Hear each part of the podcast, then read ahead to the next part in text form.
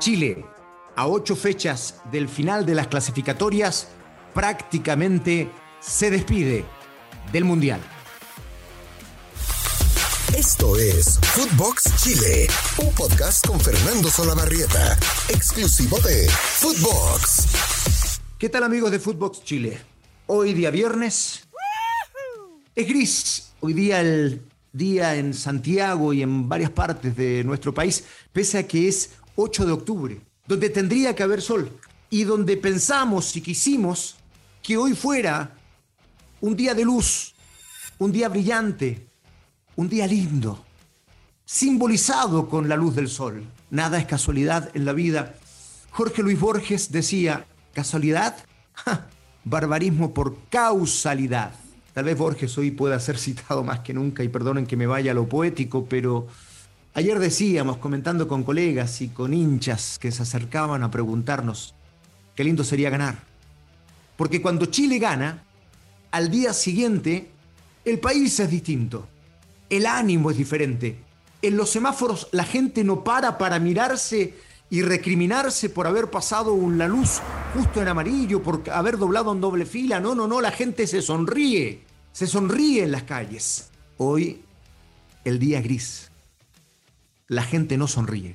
Porque Chile ayer frente a Perú dio una nueva demostración de mediocridad futbolística. Mediocridad futbolística. Actuaciones individuales impresentables. Actuación colectiva irreconocible. ¿Qué fue del equipo campeón de América del 2015? ¿Qué fue del equipo campeón de América de la Copa Centenario 2016? ¿Qué fue de aquellos chicos que volaban de la mano de Bielsa, de la mano de San Paoli? ¿Qué fue? ¿Qué fue de aquellos jugadores que nos hicieron legítimamente y sin chauvinismo ser de las selecciones más importantes del mundo por primera vez en nuestra historia? ¿Qué fue de ellos? Que nos regalaron tantas alegrías y que hoy nos provocan días de tristeza. No, no, no, no, yo no estoy en la línea de decir, como nos dieron tantas alegrías, no vamos a decir nada de ellos. No, no, no, no, porque cuando hubo que alabarlos, no nos cansamos de decir lo buenos que eran. Y tampoco nos cansamos, ojo, en hacernos los tontos, los desentendidos, cuando varios de ellos cometían actos de indisciplina. Ok, ya está en el pasado, no lo voy a levantar ahora. No voy a resucitar esas situaciones ahora porque estén perdiendo. De ninguna manera. Solo quiero decir que antes se la alabó como debió hacerse. Y que hoy, como debe hacerse, se le debe criticar. Porque eso también es cariño.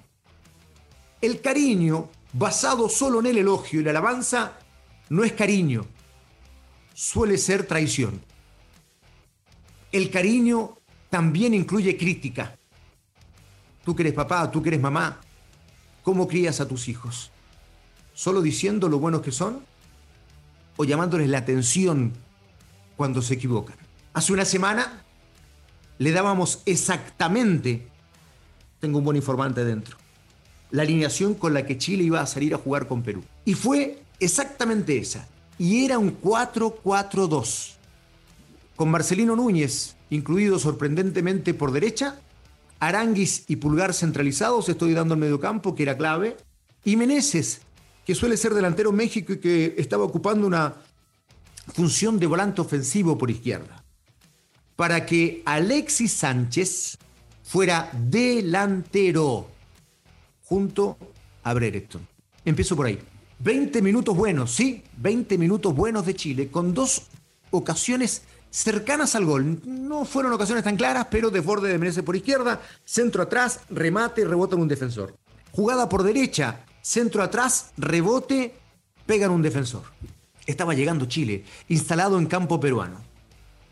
Y después hay una jugada totalmente intrascendente por el sector derecho donde Isla se enoja porque Cuevas le pega un manotazo hacia atrás que le da con suerte en el pecho, lo encara, Cuevas reacciona, eso provoca, además del saque de costado, una reconvención del árbitro uruguayo. Sí, dicen los dos, vamos a seguir jugando. Y ese desenfoque de un segundo y medio costó caro, porque a este nivel, si te desenfocas un segundo y medio, te cuesta caro. saque de costado de la misma jugada, Isla, perdónenme la expresión, se usa en el fútbol, comiéndose los mocos, o sea, desenfocado, da la espalda al lateral, la pelota lo sobra, el propio Cueva la toma, centro atrás, brillante tapada de Bravo, pero no alcanza y Cueva anota el primer gol. Desconexión, desconcentración, desenfoque de un segundo que cuesta carísimo. A partir de ahí cambió el partido. Y Chile se fue, se fue de la cancha. Y empezaron los arrestos individuales. Empezó a jugar Alexis en esa calecita que ya nos tiene acostumbrados hace tanto rato, ¿no? Esa intención de ir a conectarse con la pelota, eh, de retroceder 30 metros más de lo que debería y empezar a enganchar para un lado, para el otro, creyéndose volante ofensivo, creyéndose un enlace, cuando no lo es. Cuando no lo es. Alexis es un delantero que puede engancharse en algunos momentos para iniciar la jugada de frente, pero no es un volante de enlace, no es Valdivia, no lo es. Y cuando él retrocede, no solo él se desordena, desordena al equipo y empieza a buscar el pase filtrado y no encuentra a nadie, porque el que debería ser encontrado es él mismo. Alexis, en un juego irritante, paréntesis, de un jugador que hace cuatro años no es titular a ningún lado, cuatro años que no es titular en ningún lado, comenzó su juego propio, a jugar el partido que él quiere y que nos tiene acostumbrados ya hace largo rato. Adoro a Alexis, y esto se lo estoy diciendo de cariño. Me irrita verlo jugar de esta manera. El segundo tiempo terminó yendo a buscar la pelota al lado de Medel. Una locura lo que estaba haciendo en la cancha. Martín Lazarte, y esto sí que es responsable, no lo sacó cuando debió haberlo sustituido por mal juego, porque de vez en cuando pueden jugar mal también. Estos que tanto brillo le dieron a nuestro país. Estos jugadores gloriosos que hoy día pasan su peor momento. ¿Alexis fue el único responsable? No, de ninguna manera. Fueron varios. Pero Alexis se lleva el foco de las críticas, claro, por lo que él es y porque ya hace rato que juega así. Después no voy a hablar de los cambios. ¿Hará falta?